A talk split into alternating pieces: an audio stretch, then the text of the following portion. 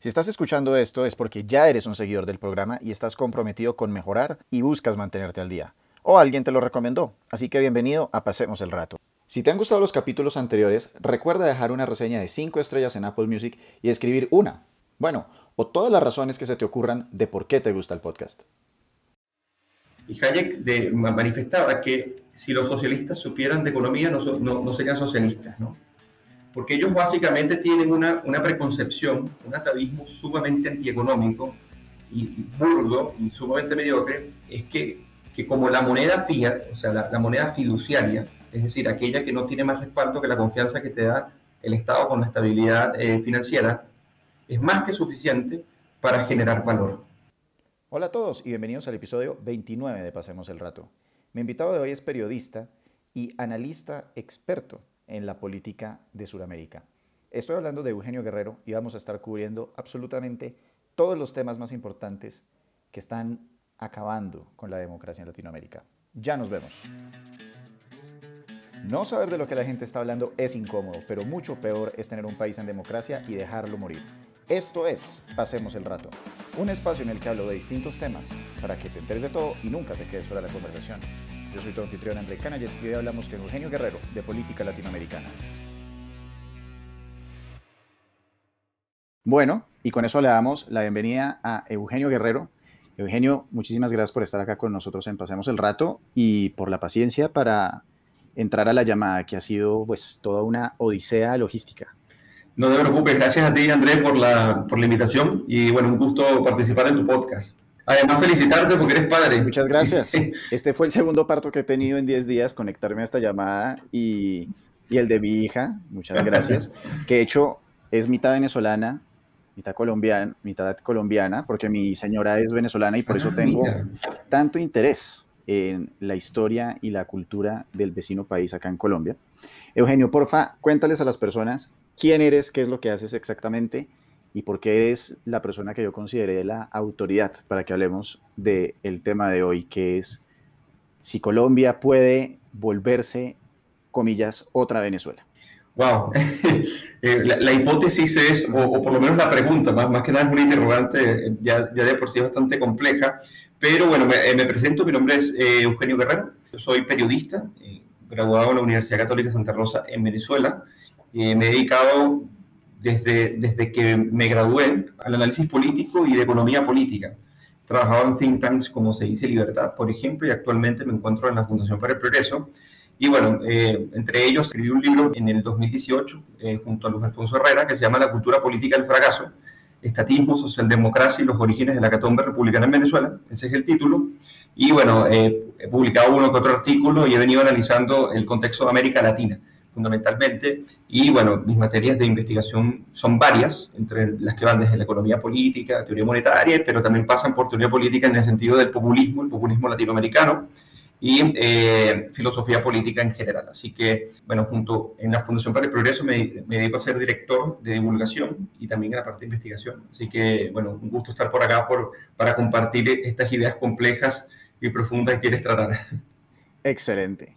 Pues antes que nada, en esta, eh, digamos, premisa que yo ya toqué, que además, de hecho, es un, un, tema que se puede como traslapar a distintos países, ¿no? Es como, ¿será que Bolivia puede ser la próxima Venezuela? ¿Será que Argentina puede ser la próxima Venezuela? Definamos qué significa ser Venezuela. Mira, ser Venezuela eh, es una pregunta que se relaciona muchísimo con el ser la, eh, hispanoamericana, ¿ok? Para, para circunscribirnos a, la cultura hispana. Eso por un lado. Pero ¿qué te hace la especificidad de ser venezolano? Creo yo, este, no, no es más allá que algunas tradiciones culturales y el folclore, ¿no? Pero cuando nosotros relacionamos a los ámbitos institucionales, por ejemplo, a los ámbitos políticos, a las tradiciones jurídicas eh, y al desarrollo social de cada una de nuestras naciones, siempre tienen eh, muchos parecidos y mucho parecidos en qué sentido, en que solamente las diferencias están a niveles de tiempo o a niveles de consolidación de ciertos procesos, ya sean revolucionarios o ciertos procesos democráticos. Pero cuando uno ve, por ejemplo, la entronización del concepto de democracia en, América Latina, uno ve que es muy parecido en las mismas fechas en casi todos los países, por ejemplo. Cuando, nos vemos, nosotros vemos los procesos de ruptura institucional, cuando vemos los procesos, por ejemplo, de incorporación a los mercados internacionales, cuando vemos la incursión de eh, Latinoamérica a la globalización en general, uno lo ve en las diferencias en cuestiones de grado, pero no hay diferencias sustanciales en ese sentido. Entonces, lo que te hace ser eh, venezolano son elementos culturales que yo me imagino que nuestros hermanos colombianos lo entienden, porque básicamente esto ha sido una relación de tantos años de migración de Colombia hacia Venezuela y ahora viceversa, que hace que la comprensión sea parecida desde el café y la arepa, también nos hace muy, muy parecido. Pero ser venezolano no es tan distinto a ser colombiano, esa, esa es mi, mi visión, y solamente las diferencias son artificios culturales del folclore que son bien importantes, pero que no son tan relevantes a la hora de analizar el, contexto latinoamericano. Ahorita, a partir de todo lo que ha pasado sociopolíticamente hablando en Venezuela, ¿verdad?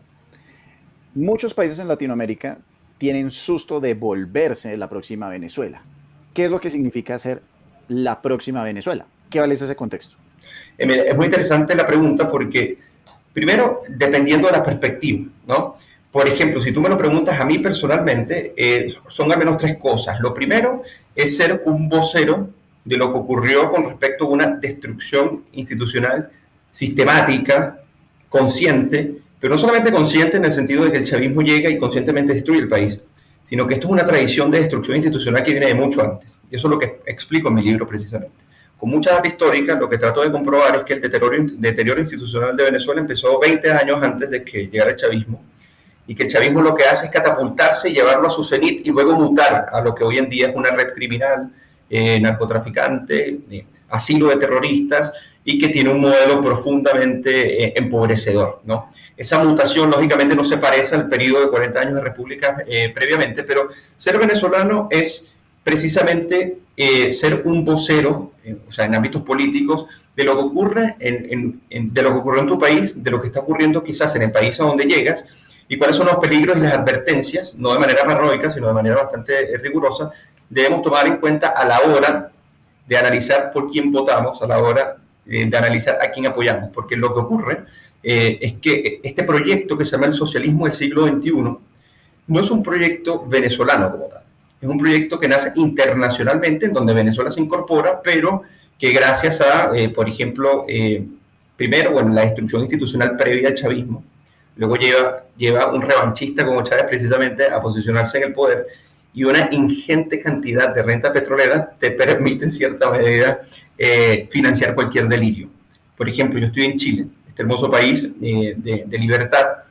una de las cosas, por ejemplo, en todo este debate constituyente y constitucional, uno dice, bueno, cualquier proyecto así revolucionario, refundacional y empobrecedor, tardaría poco.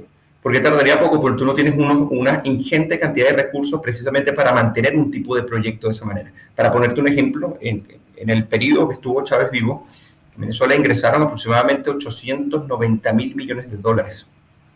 Eso es como si tú tomaras eh, aproximadamente tres veces el PIB de Chile completo, no el gasto público, pues si fuese el gasto público, posiblemente sea, eh, no sé, 10 veces. Pero cuando tú tomas el tamaño del PIB de una economía y en función de ella la comparas con los ingresos que ingresan por una actividad monoexportadora, tú dices, bueno, financias lo que tú quieras. Entonces, por ende, ser venezolano es también eh, saber cuáles son las diferencias que hacen que un país como Colombia o como Chile no necesariamente llegue a Venezuela por los mismos caminos o porque no necesariamente este, pasaría precisamente porque ya en Venezuela ocurrió y quienes somos las diáspora venezolanas precisamente nos dedicamos a explicar y apoyar las democracias en el continente. Entonces, ser venezolano en ese sentido es ser un vocero. Lo otro es ser un ciudadano que tiene que aprender de otras, de, otras latitudes que tienen tradiciones institucionales mucho más serias y mucho más rigurosas. Es el caso de Chile, por ejemplo, porque el desastre institucional de Venezuela eh, o sea, se permitió precisamente porque tenías una base institucional previa súper débil, súper frágil y muy poco creyente en la libertad económica, por ejemplo. Entonces, esta base rentista, clientelista, asistencialista te permite en cierta medida eh, tener una plataforma de inscripción popular para el chavismo, lógicamente acentuando esos atavismos culturales que ya veníamos padeciendo desde hace algún tiempo. Entonces, ser venezolano también te hace ser consciente de las diferencias, valorar, pero también eh, aprender.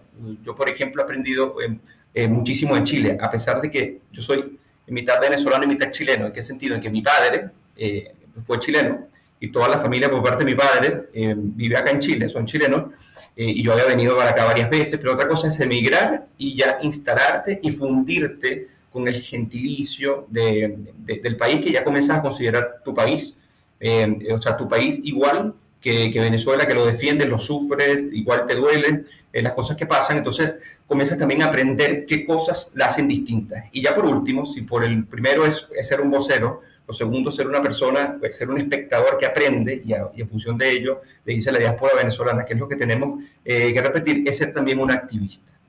¿Un activista en qué sentido? En que si te dedicas a la política y al análisis institucional, bueno, este, esto que no se quede solamente en... Eh, en, que, bueno, tú eres una vocería que dice, oye, cuidado, sino que también, en cierta medida, te dedicas a poder mejorar la democracia en la que estás. Una cosa es ser vocero y otra cosa es proponer, otra cosa es contribuir, otra cosa es coadyuvar y en cierta medida sensibilizar eh, en este ámbito político y económico que tú me estás eh, preguntando en el país donde llegas. Y en este caso en Chile, y uno lo hace eh, muy a gusto porque eh, la tradición institucional y política de Chile se diferencia en la, a la de Venezuela, igual la de Colombia. La, la tradición política de Colombia es distinta también a la de Venezuela.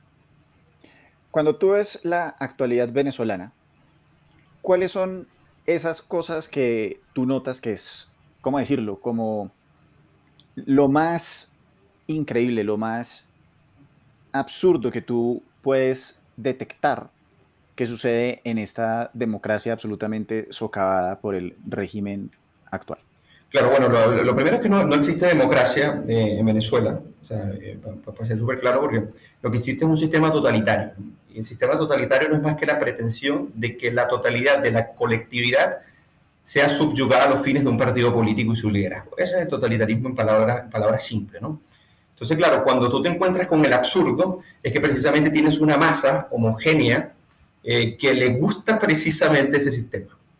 O sea, recordemos, eh, André, o sea, para serte totalmente claro, que en Venezuela tú tienes varios grupos, ¿no? y estos grupos son significativos. Tienes un grupo opositor que es grande, que no está de acuerdo con las políticas del chavismo, que viene de una tradición cultural distinta a la del chavismo, cultural políticamente hablando, ¿no?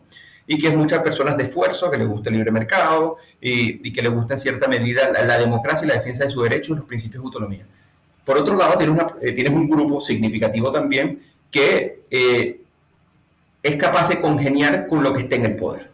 ¿okay? O sea, eh, especie de complicidad silenciosa que por acción u omisión te hace en cierta medida acomodarte al régimen. Y por otro lado, está un grupo significativo, que no fue por gran parte de este periodo, que es que el, el que apoyó en cierta medida fue la plataforma precisamente del chavismo.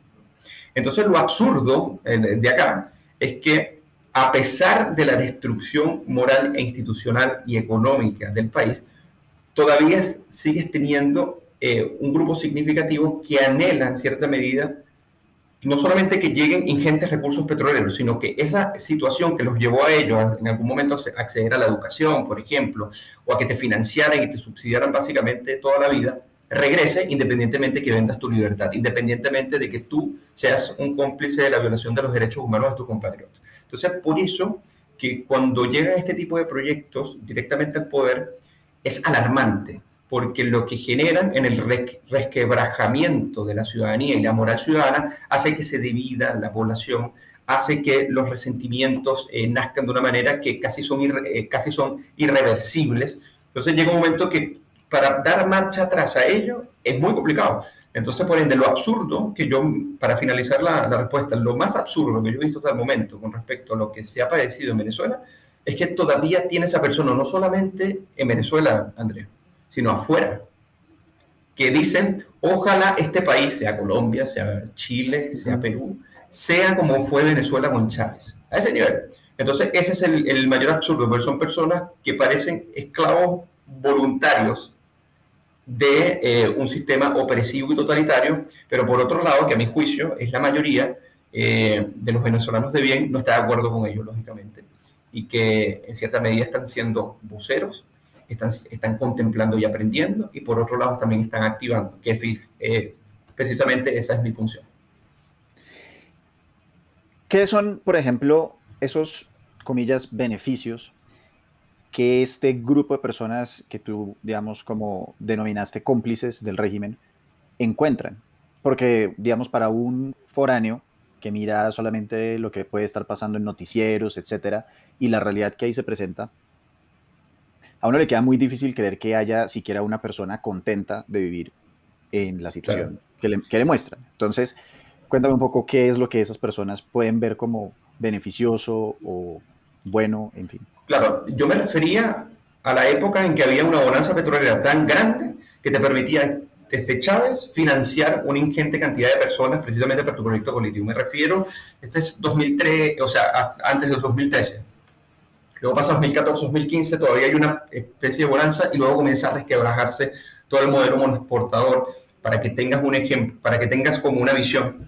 Venezuela, antes de que el chavismo llegara, producía diario 3,5 millones de barriles de petróleo. hoy en día producen aproximadamente 650 mil. Eso te dice más o menos eh, que no puedes financiar, lógicamente. Entonces, ¿qué pasa? En ese momento, cuando a ti te financian eh, la educación, te pagan gran parte de la luz, gran parte del agua, gran parte del gas, te subsidian algunas personas, incluso hasta la ropa, pero aparte de eso, te emplean llega un momento que tu círculo de vida está circunscrito a una dependencia directa con el papá Estado. Entonces, lógicamente, eso para muchas personas resultó un beneficio, pero lógicamente ese beneficio está en vender tu libertad, básicamente. ¿no? Entonces, esto es muy importante saberlo. Entonces, lógicamente, ya cuando va pasando y se va quebrando el, el petroestado y, y, van comenzando a surgir violaciones de los derechos humanos que ya ni los propios eh, chavistas, que en algún momento eran eh, un poco tercos, eh, ya hasta ellos mismos no comenzaron a suscribir y por eso que vemos eh, una reducción de las filas del chavismo. Pero la reducción de las filas del chavismo es significativa en función de que se acaba el subsidio. Entonces, en ese momento era un beneficio para ellos, o ellos lo concebían como un beneficio. Ahora, hoy día eso eh, no está, eh, es imposible, por eso que tienes más de 5 millones de personas huyendo del país y prefieren ser pobres en países como Chile, por ejemplo, en Perú o en países como en Colombia, que ser pobres en países como en Venezuela. Y eso ya te da una clara señal de que primero ya, ya no es beneficio para nadie y segundo que no todo beneficio, o sea, que tú lo consideres a sí mismo bueno para ti, sería bueno para tu comunidad política, sería bueno para ti mismo en términos de libertad y democracia y que no necesariamente, o sea, ni la libertad ni la democracia en el sentido de tus derechos tienen precio. Y si el precio por tu democracia y tu libertad es precisamente un mutuo beneficio que te da el Estado y que así mismo te lo puede quitar todo, entonces estamos frente a una crisis moral y política muy grande. Y esa es la crisis moral y política en Venezuela de un sector significativo. No la estoy generalizando porque hay otro sector también significativo que tiene una gallardía impresionante, que se organiza, que se moviliza, que sigue haciendo oposición, que no ha frenado nunca de oponerse al régimen, que lo hace en Venezuela y lo hace afuera, que también es significativo y que en ese sector precisamente yo me inscribo. Entonces, digamos, de alguna manera el, sistema, el del sistema, no, el gobierno actual se logra mantener en el poder porque inclusive las personas más pobres que no encuentran un lugar en ese país deciden simplemente irse y abandonar el barco y queda una más ahí que digamos, se, mantiene que, se, conforma con lo que hay.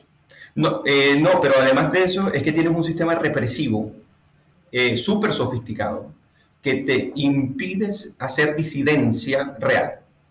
O sea, cuando tú, por ejemplo, tienes eh, efectivos especializados precisamente en la persecución y la represión, pero por otro lado en la intervención de comunicaciones, pero por otro lado a, nivel de torturas y a nivel de propaganda también, entonces ya no, ya, no tienes, eh, no solamente es que confórmate con lo que te quedas o muere de hambre, básicamente, eh, sino que si te revelas, te va a ir mucho peor de lo que te va ya, de, ya por la pobreza que te generó ese sistema. Entonces es así de cruel.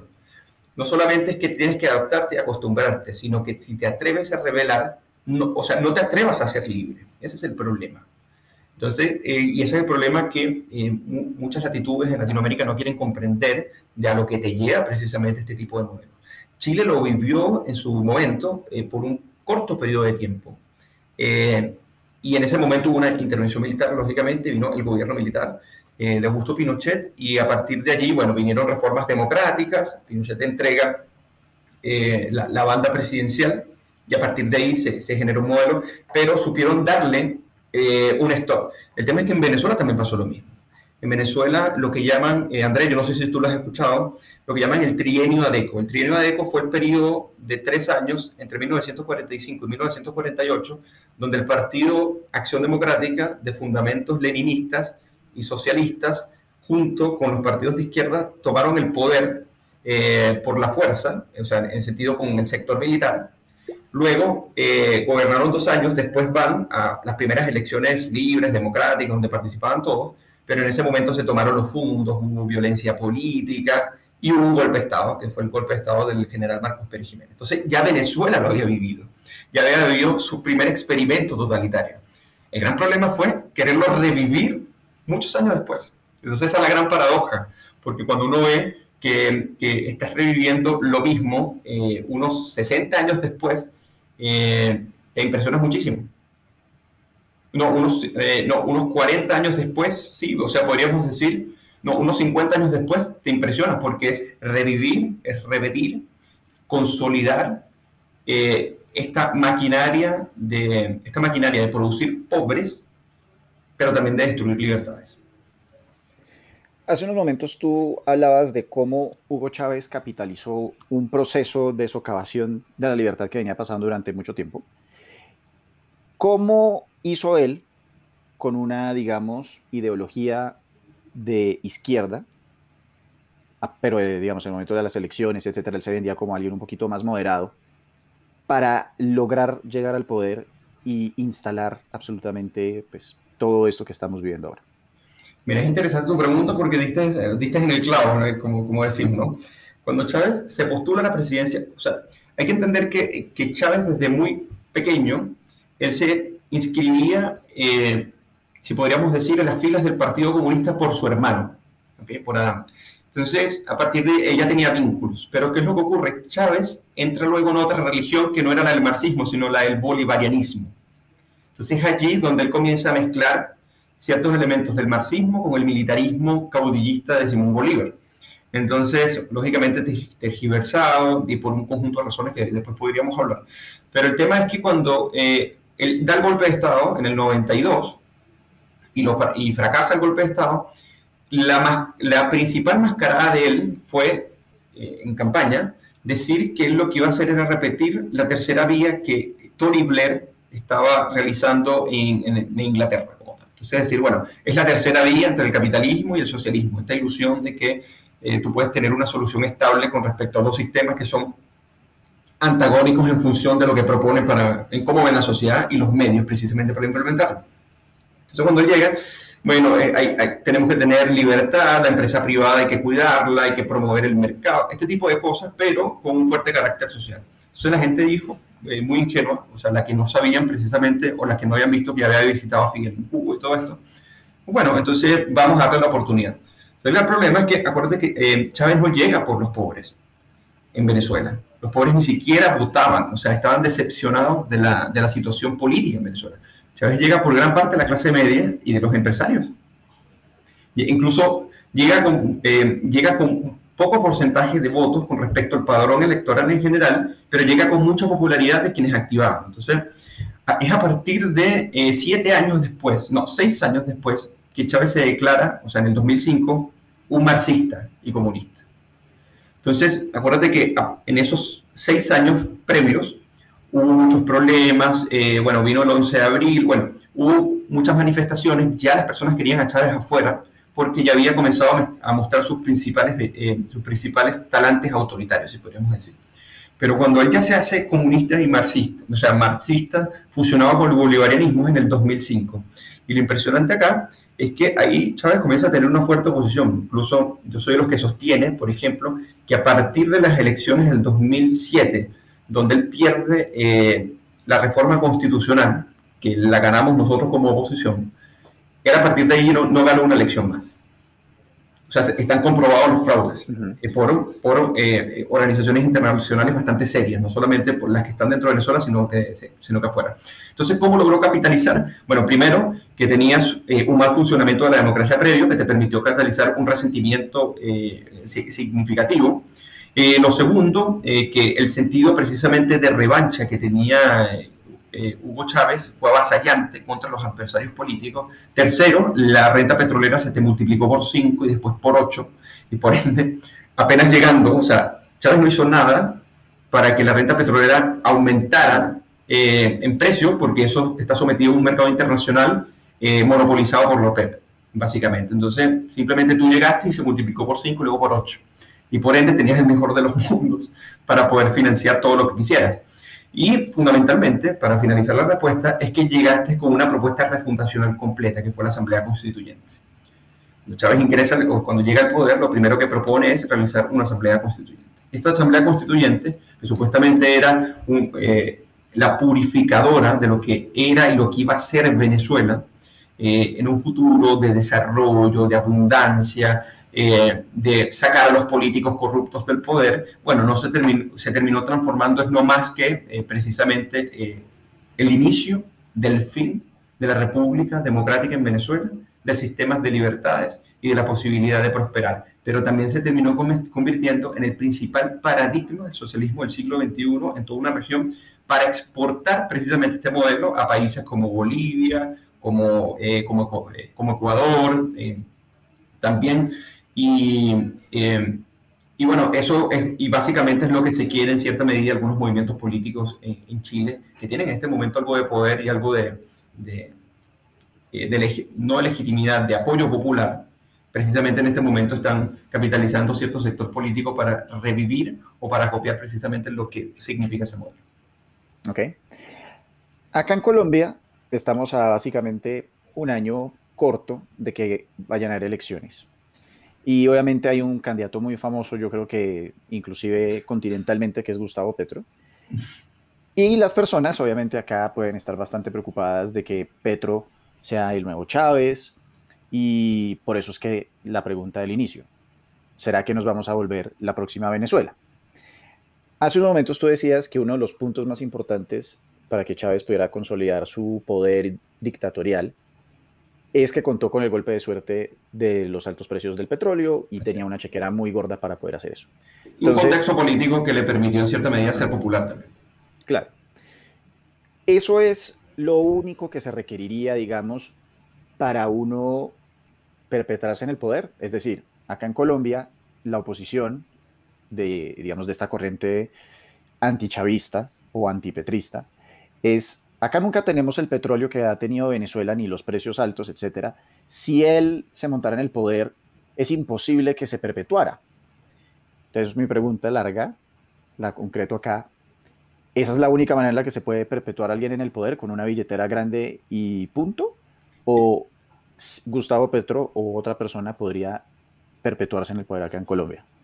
Eh, mira, a mi juicio, eh, Tú puedes en tengas... Ni siquiera en Colombia, sino, digamos, un poco más global, en general. Una persona, un candidato con aspiraciones dictatoriales secretas, puede perpetuarse en el poder sin tener un golpe de, suerte así como el de la billetera gorda venezolana de Chávez? Eh, sí, o sea, lo que pasa es que ahora tienes otros instrumentos precisamente, o sea, no tienes que contar con una amplia billetera para, poder someter a tu país a un fuerte endeudamiento, un fuerte déficit fiscal y luego una fuerte inflación que termina destruyendo. Lo que pasa es que lo hace menos probable, en, o sea, sí se puede, pero lo hace menos probable que sea estable en el tiempo.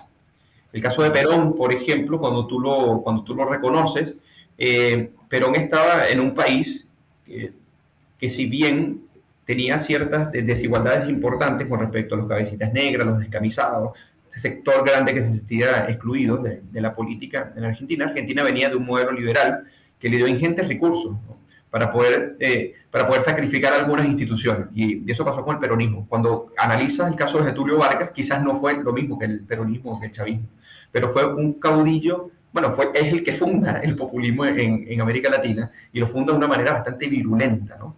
En eso también se parece... Eh, ahí sí podríamos hablar del populismo latinoamericano y no solamente hispanoamericano, ¿no? tomando en cuenta Brasil. Entonces, para responder tu pregunta, o sea, es una condición necesaria, pero no es una condición suficiente. ¿ok? O sea, es una condición, eh, es una condición necesaria que tú tengas un soporte económico para poder hacer la refundación de, un todo, de, un todo, de todo un país y en función de ello, a través del financiamiento de grupos paralelos al Estado para la cooptación de la sociedad civil, te lo permita a través del tiempo, porque no se hace de la noche a la mañana. Ese es el tema. tienes que enquistarlo culturalmente. Ahora, ¿es una condición suficiente?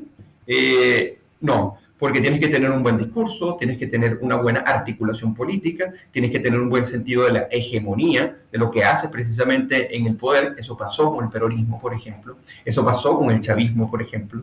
Eh, que tienes a personas que viviendo en la pobreza seguían siendo chavistas porque lo, lo transforman en un ámbito religioso. ¿no? Este, esta, esta función de religarse y, que, y, ver las malas consecuencias de tu entorno en función de un enemigo externo, que es el que te genera precisamente eh, esa condición, que no sería el modelo, sino que sería el que acusa al caudillo o la persona que ejerce el liderazgo en ese momento, te genera en cierta medida un desfase con la realidad misma que te permite sobrevivir con, esa, con ese mismo sentido de religiosidad con respecto al caudillo. Entonces, eso es permanente, eso es independiente de lo económico. Lo económico fue un paso, pero lo que es suficiente, o sea, lo que es una condición también suficiente es que precisamente tú tengas una narrativa discursiva que se termine transformando en hábitos culturales y políticos para que sea permanente en el tiempo independientemente de la coyuntura económica. ¿ok? Eh, eh, ese es un tema. Entonces, Gustavo Petro, Gustavo Petro, si más no me equivoco, él sacó 8 millones de votos en las últimas elecciones, ¿no? Sí, más o menos. Significativo. Eh, fue fue significativo y tú dices, bueno, hubo una diferencia eh, sustancial también con Duque. Duque no sé si gana por 1.300.000 votos más que, que Petro. Eh, no, no, no, recuerdo. Ahorita, ahorita, no recuerdo bien, creo que gana como por 3 millones y medio. Si ah, imagínate. Pero, bueno, claro. pero digamos que si no hubiese sido por la segunda vuelta, en la cual se suman muchos votos, digamos, del centro, etcétera, habría ganado Gustavo Petro. Claro, entonces eso, o sea, la diferencia fue brutal con respecto a Gustavo Petro, pero el tema es que Gustavo Petro tenga 8 millones de votos. Y, que, y que en un sentido eh, en que Duque ha tenido alguna, algunas falencias en su, eh, en su periodo gubernamental, porque, o sea, que lo asemeja un poco a Macri, por ejemplo, eh, ha hecho que no termine de consolidar a la derecha política eh, dentro de, un proyecto político estable en el tiempo. Y precisamente el auge de Petro y lo que está pasando en Brasil con Lula, Lula está encabezando las encuestas en Brasil. A pesar de los casos de corrupción, a pesar de la pobreza que dejó, está encabezando. Y el caso de Petro te permite explicarlo igual. ¿okay? Eh, en el caso de Argentina es distinto, porque, pero fíjate que Macri, antes de salir, ya estaba eh, Alberto Fernández encabezando las encuestas. Entonces tú ves que los proyectos de derecha en nuestra región son, eh, son sumamente frágiles y débiles. Y frente a un proyecto frágil y débil, y bueno, lo que le ocurrió también a Petro con respecto al estallido, con base a la reforma tributaria, que después se terminó transformando y capitalizado por la izquierda, y, y Duque estuvo, supo de manera inteligente cómo frenarlo, y que no pasó más allá, menos mal, eh, eso igual te, te, genera una, una, sensación que hace que la aceptación de, de Gustavo Petro sea tan significativa como lo que es ahora, pero además el proyecto de Petro es chavista esa, hay una diferencia allí. O sea, el, proyecto de Petro no es un proyecto socialista tradicional, redistribucionista, socialdemócrata, liberticida, como los más radicales de, los, de las socialdemocracias europeas. No, es un proyecto que se escribe dentro de una lógica de dependencia y de aumento del Estado, muy parecida a la de Pedro Castillo en Perú, pero con mejores formas y mejor pensadas. ¿no? Yo no sé si tú has visto la presidente de Perú, pero el presidente de Perú no es capaz de articular una idea eh, compleja. Entonces, eh, es, distinto Gustavo Pedro en este, en este caso. Entonces, para finalizar la respuesta, es posible. Pero, pero tiene justamente, digamos, ese componente que tú hablabas antes de que es justamente muy bueno para, para articular ideas y tiene todo ese discurso que puede, digamos, hacer que las masas se, se amalgamen a su alrededor. Claro. ahorita me gustaría que habláramos, digamos, un poco como digamos que lo hemos convertido un poco como un tema casi que latinoamericano este podcast.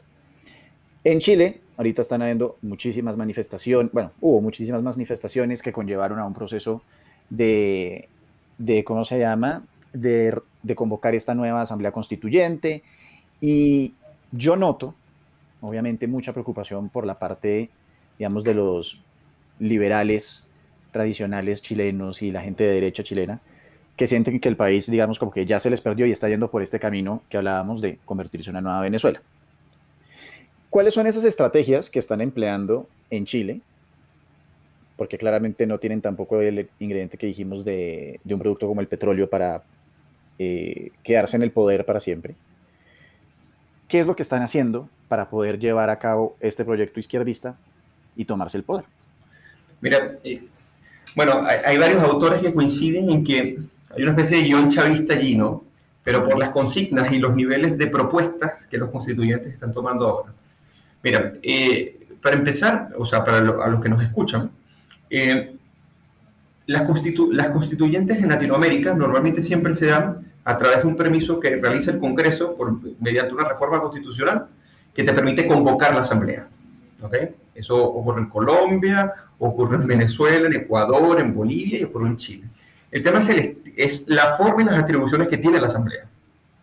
El liderazgo que está detrás de la Asamblea y lo que se propone hacer la Asamblea. ¿ok?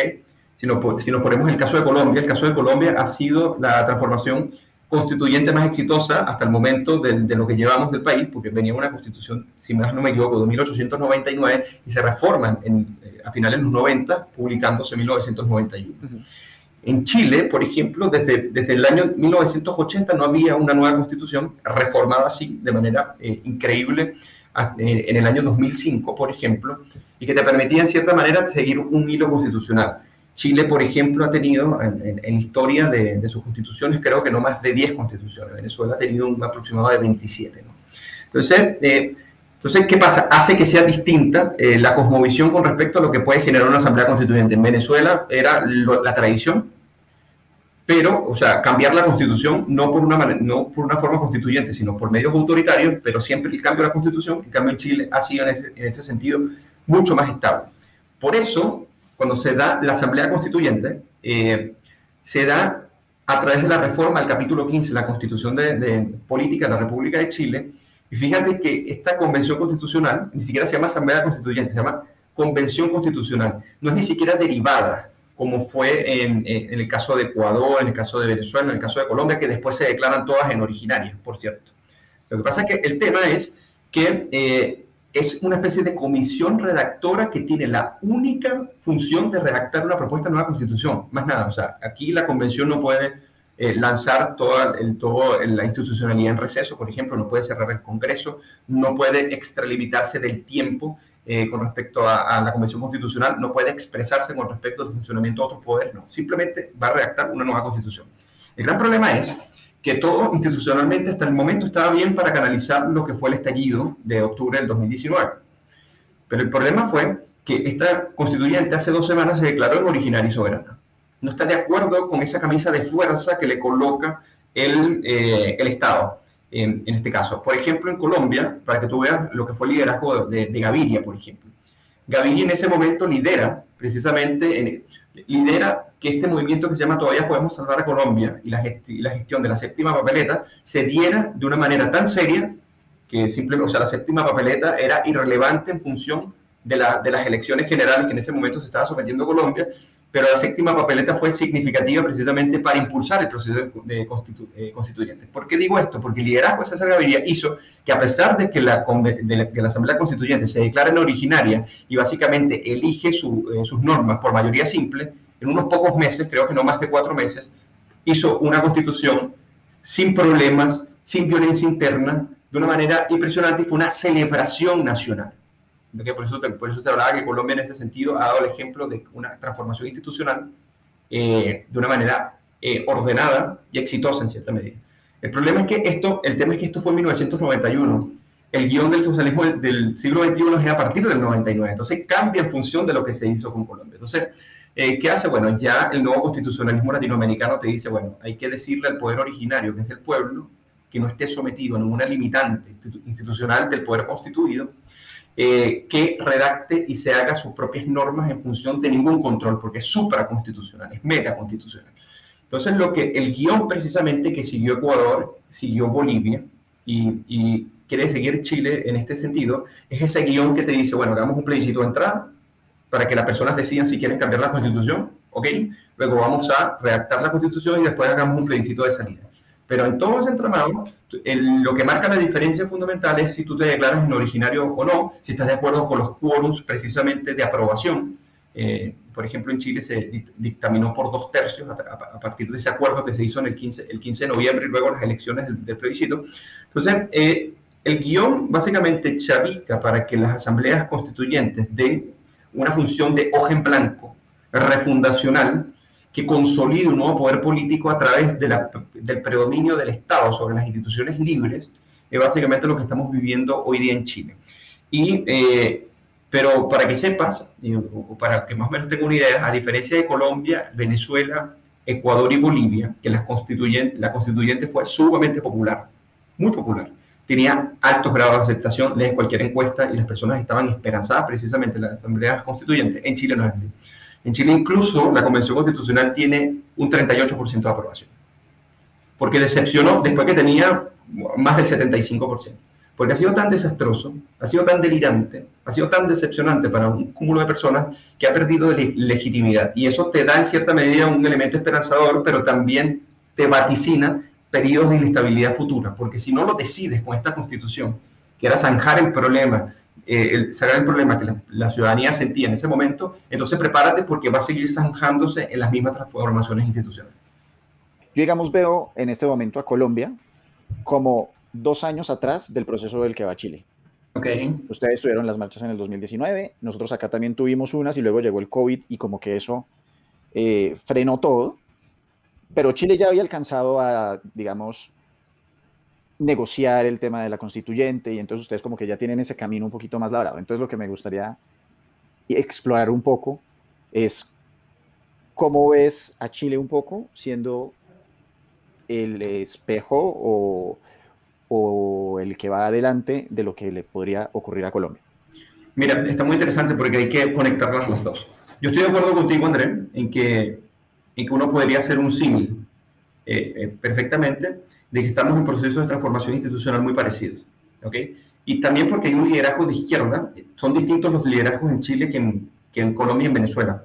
En Colombia y en Venezuela son más personalistas. La persona del presidente tiene una significancia impresionante para el proceso institucional. En Chile es el presidente y el equipo, ¿no? Es el Congreso también. Entonces, hace que estos sean más coaliciones que una persona.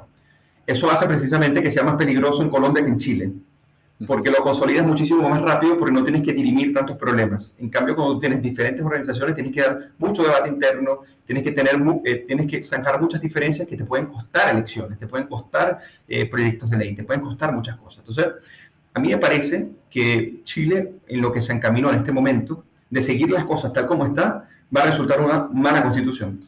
O sea, no hay forma de que surja una buena constitución cuando tienes, por ejemplo, eh, mira, de 155 constituyentes eh, en Chile, eh, para, que tengas una, para que tengas una idea, 118 son de izquierda y apenas 37 son de derecha.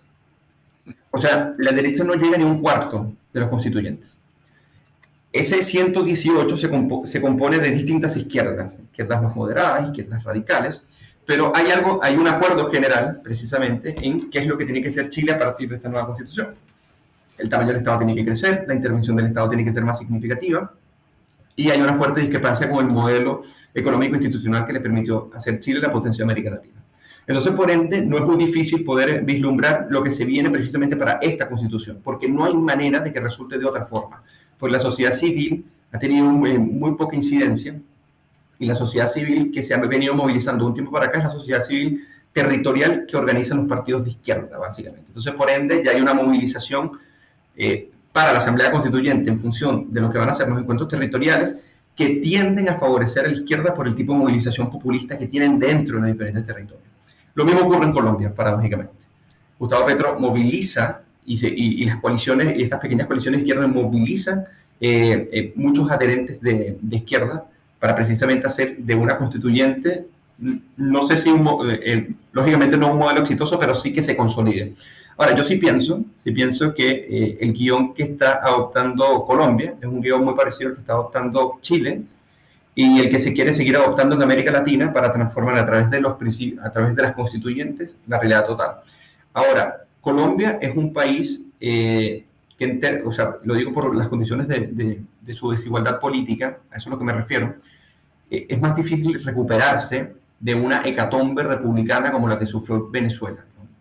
Eh, en función porque, bueno, en Colombia, como, como ambos sabemos, hay, muchas personas que migran, hay, hay ciertas eh, diferenciaciones incluso por estratos y por distritos en función de, de varias categorías que nosotros podríamos analizar más adelante o, en otro programa, y que hace que cualquier, eh, cualquier falla en el crecimiento económico de Colombia, cualquier proceso inflacionario en el, proceso de Colombia, cualquier estatización, precisamente este modelo mixto de cómo funcionan las petroleras en Colombia, cualquier movimiento en falso afecta a Colombia muchísimo más rápido que, eh, que a Chile, por ejemplo, ya que estamos haciendo el símil el, el de los dos. ¿okay?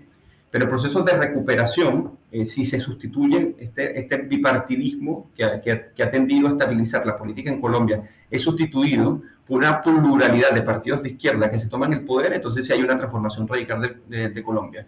Pero mientras esté esa visión como eh, más estable de cómo se maneja el bipartidismo en, en Colombia, hay una cierta, no seguridad, pero hay una cierta tendencia a la recuperación.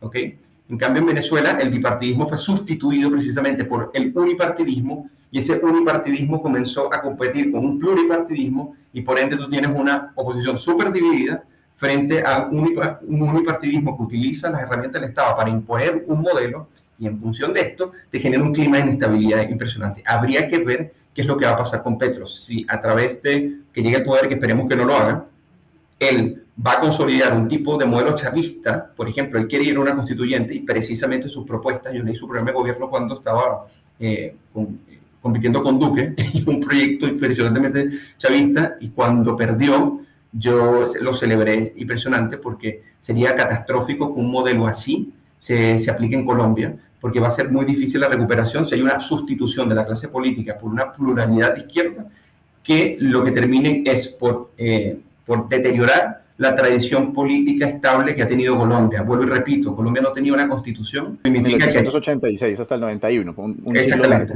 exactamente. Es, eh, impresionante. Vamos a robar un segundo el caso de Argentina, porque Petro, yo sé que ha sido una persona que ha sido muy proponiente, muy proponiente, que proponiente, proponiente de imprimir dinero. Él por alguna razón parece creer que esto va a traer bonanza y alguna vez vimos a Alberto Fernández, el presidente de Argentina, sorprendido de no entender cómo era que se estaba devaluando la moneda argentina después de que él imprimió dinero. ¿De dónde sale esta idea de que esto es una buena estrategia para acabar con la pobreza? Eh, mira, lo que pasa es que hay un autor que a mí me fascina, que se lo recomiendo a todos los, que, nos, están oyendo, que se llama Frederick von Hayek, ¿no? Y Hayek de, manifestaba que si los socialistas supieran de economía, no, no, serían socialistas, ¿no? Porque ellos básicamente tienen una, una preconcepción, un atavismo sumamente antieconómico y, burdo y sumamente mediocre, es que, que, como la moneda fiat, o sea, la, moneda fiduciaria, es decir, aquella que no tiene más respaldo que la confianza que te da el Estado con la estabilidad eh, financiera, es más que suficiente para generar valor. ¿ok? Entonces, este, este encadenamiento del valor de la moneda con respecto a los bienes y servicios que compra y con los cuales se respalda, no es precisamente la visión que tiene una persona que dice, bueno, como el Estado es el que emite la moneda, es, imposible que el Estado quiebre y por ende es imposible que su signo monetario llegue en cierta, en cierta medida a un nivel tan bajo de valor que eh, impuesto curso forzoso haga que la moneda sea abandonada. ¿Por qué? Porque el curso forzoso y legal te obliga a usarla.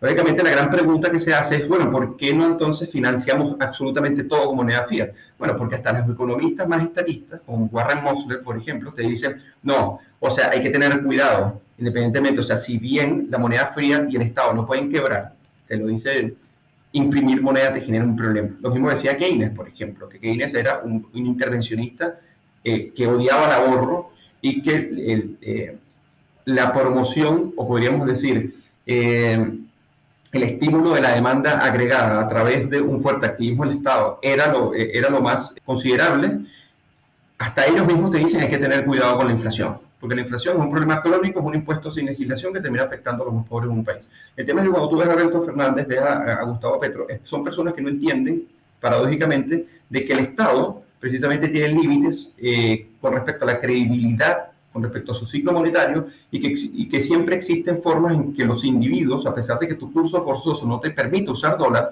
tú lo respaldes en otras cosas, automóviles, propiedades, eh, hasta cigarrillos, por ejemplo. Entonces, eh, el problema es que no entienden esto porque piensan que se puede generar una bonanza a partir de un proyecto que comienza a incentivar internamente con esta nueva sustitución de esta nueva industrialización por sustitución de importaciones, donde el Estado en cierta medida te garantice que, primero, proteger la industria nacional, ¿no? que esta, esto es una medida vieja, por cierto, hablando de Argentina, que nace con, Raúl Previch y que llevó a la quiebra a toda América Latina en los años 70 con la crisis de la deuda. Pero tomando en cuenta nuevamente, se tiene la, percepción, André, de que tú puedes planificar la economía industrial protegiéndola precisamente de los grandes de la industria. ¿Por qué? Porque tú lo que tienes que hacer es aprovechar tu materia prima para hacer productos acabados y a partir de ahí competir en el mercado internacional y no más bien eh, importar esa materia prima desde los países desarrollados para generar productos acabados y venderlos más caros precisamente a, a las economías. Eso es la economía normalmente, pero el problema es que ellos ven que eso es inadecuado. Entonces dicen, bueno, entonces cerramos la economía, protejamos la industria nacional, dirijamos nosotros precisamente el proceso industrial y a partir de allí vamos a generar una bonanza. Estos son puras expectativas absurdas, Andrés.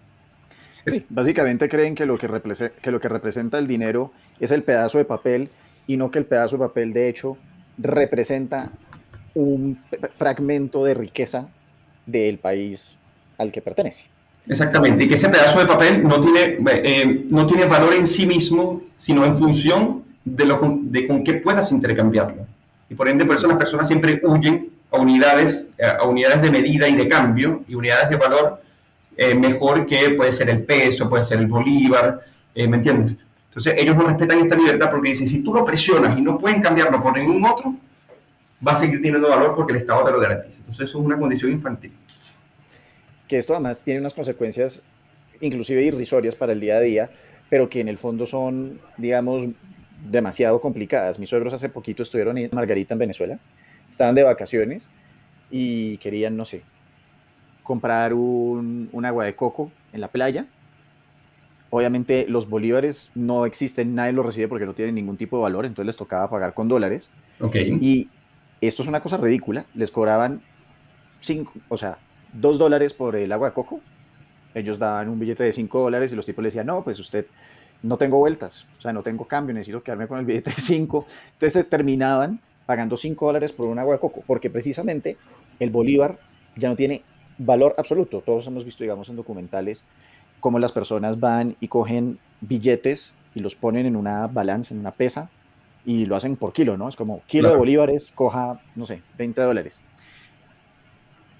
¿Qué tan lejos puede estar, digamos, Argentina, que ya, digamos, ha avanzado este camino un poco más que Chile y que Colombia, de llegar a ese punto venezolano, casi también zimbabueño, claro. de que uno ve denominaciones de mil trillones de bolívares. Lo que pasa es que eso solamente ocurre cuando tienes eh, procesos de hiperinflación. No sabemos si eh, la hiperinflación en Argentina va a llegar. Este, está difícil igual. Eh, bueno, si siguen estas políticas, lógicamente no, no, está tan difícil que llegue. Pero el problema es que si no es ahora, puede ser el año que viene, donde comience a estallar unas posibles... lo que pasa es que se puede repetir lo de Alfonsín, por ejemplo y entonces puede haber una hiperinflación porque tiene un alto déficit fiscal. El déficit fiscal de Argentina, si más no me equivoco, llega a casi 15% del Producto Interno Bruto.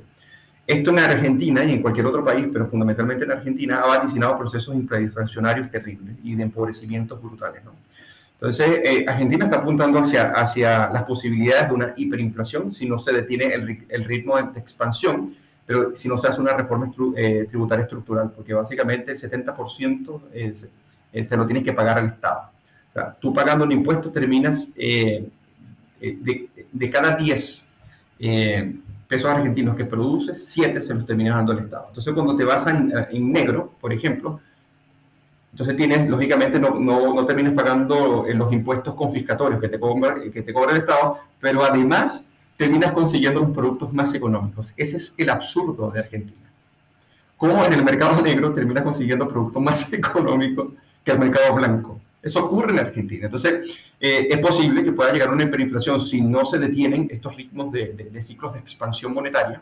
Eso por un lado. Y segundo, eh, si precisamente no hay una reforma estructural, porque ni el Fondo Monetario Internacional, acuérdate que eh, Argentina siempre se declara en default con respecto a los convenios que tiene que pagar. Entonces, está muy mal en el mercado financiero internacional para poder arreglar su déficit estructural y sus cuentas fiscales, porque las, las, cuentas macroeconómicas en Argentina son un desastre. Eso sin contar las de Venezuela, claro está. Pero las de Colombia son eh, son súper sanas, por ejemplo, las de Chile, a pesar de todo el endeudamiento, también son Por el momento. Sí, por el momento. Basta que llegue Petro para que comencemos con las ilusiones infantiles de que eh, se pueden multiplicar, en este caso, los panes a través de la, del Banco Central. Pero una situación así como la de Colombia o la de Chile, o digamos, en términos generales, países que no sean del primer mundo, son tremendamente vulnerables. O sea, en cuestión de un mal gobierno, con dos, tres cosas, tres, dos políticas que escojan, se puede llegar a entrar en un tema de hiperinflación. Sí, sí, por supuesto. Incluso en promedio, las inflaciones en América Latina, este, para que fueran de un dígito, eso es una novedad desde los 90 para acá. O sea, fueron a partir de la reforma de los 80, 80 y 90, que fueron los que llamaron las reformas neoliberales, que comenzaron a adoptarse seriamente en los bancos centrales autónomos, pero antes no existían. Entonces tú tenías en promedio inflaciones de dos dígitos y tenías empobrecimiento sistemático. Venezuela es un caso, por ejemplo, Chile también. Chile incluso para poder superar el, ritmo de deterioro de la moneda a través de, la inflación que dejó Allende, que llegaba del 630%, casi el 700%, costó casi 19 años poderlo llevar a un dígito, por ejemplo. Porque cuesta mucho. Porque cuando tú destruyes las instituciones de esa manera, por eso son tan importantes, llega un momento que recuperarte es complicado. Entonces, eh, las instituciones en, Colombia, las instituciones en, en, Venezuela, las instituciones en la mayoría de los países latinoamericanos son muy frágiles y por ende destruirlas es muy fácil. ¿okay? Y más si tienes un, apoyo popular que te respalda precisamente para destruirla. El gran problema es cómo te recuperas. Eh, y, es el, y son frágiles para cualquier shock externo. Latinoamérica tiene un PhD en, eh, en quebrarse frente a los shocks externos, porque son economías muy dependientes, ¿me entiendes? De, de, de, los factores monoproductores, por ejemplo. Chile en el 50% depende del cobre, por ejemplo. Venezuela hasta hace poco dependía el 97% del petróleo, entonces hay un 47% de diferencia, ¿no? Pero igual un choque externo te, te, significa un golpe duro. Y esa es la historia de Colombia, esa es la historia de Venezuela, esa es la historia de Chile, esa es la historia de varios países. Lo que pasa es que Chile ha podido sortear los shocks externos, incluso la crisis del 2008, porque tiene un funcionamiento institucional envidiable, un banco central que se comporta de manera técnica y autónoma impresionante y que te permite ser un modelo a copiar o sea, cómo tú tomas, porque básicamente es tomar el ejemplo del, banco, del Bundesbank alemán y adaptarlo a una realidad latinoamericana, que es pero técnica y autónoma. Eso todavía no ha ocurrido en muchos países de, la región, pero sí, sí ocurrió con Colombia, por ejemplo. Colombia tiene un banco central autónomo y técnico. Perú tiene un banco central autónomo y técnico. Pero básicamente son medidas que se terminaron adoptando después de lo que hizo en cierta medida Chile en, copiar precisamente eh, ese modelo institucional y técnico del Banco Central. Excelente. Eugenio, se nos acaba el tiempo antes de que te vayas. Tienes un momento para brillar aún más y mandarle un mensaje a los oyentes. Eh, si hay alguna red social, etcétera, que te gustaría que siguieran, es el momento. Ya, perfecto. Bueno, primero que nada, Andrés, muchas gracias por, eh, por la invitación a tu interesante podcast. Ya lo habíamos coordinado hace algún tiempo y bueno, no, no se había podido dar la oportunidad. Yo voy a aprovechar para decirle a, a, quienes nos escuchan y a, los seguidores de tu podcast eh, que el día de mañana cuando vayan a salir a votar, piensen, eh, no piensen en lo que rechazan, sino piensen en lo que propondrían, pero también piensen en que si lo que proponen ustedes se condice con la realidad para mejorar las condiciones del país, pero si no es así porque no lo conocen, entonces asúmanse de que no lo conocen y tienen que reflexionar un poco más. Porque las emociones nunca son fuentes de verdad. Una cosa es lo que yo sienta sobre algo y otra cosa es lo que ese algo sea. A veces sentimos que el gobierno es corrupto, a veces sentimos que, eh, que este es el peor país del mundo, a veces podemos sentir muchas cosas, pero lo único que te permite saber si ese sentimiento es una realidad es que lo contrastes con la realidad.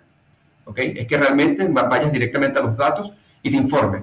Pero también fundamentalmente el día de mañana eh, que sacas a votar, piensa también en tu vecino, en las generaciones futuras y en el país que quiere legarle a las personas. Y que si tú tienes sentido de responsabilidad, sepas que la decisión que estás tomando no es una decisión única, es una decisión colectiva porque eso es la democracia. En la democracia tú no tomas decisiones solamente eh, en términos individuales, sino que tienen implicancias sociales importantes. Entonces, por ende, siéntete responsable de proteger tu comunidad política independientemente de las desvanecencias y las diferencias que tengas con el gobierno de turno, pregúntate si el que promete precisamente cambiar esas realidades lo quiere hacer con una buena referencia.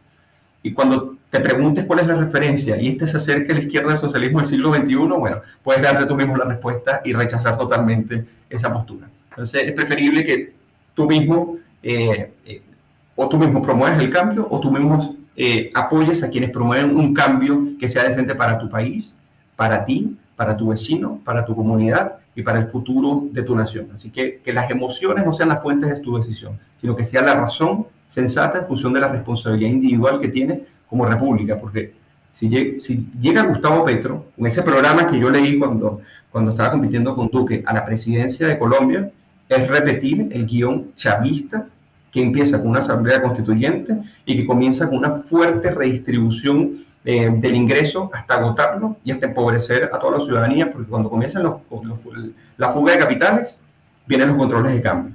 Cuando vienen los controles de cambio, comienza la corrupción.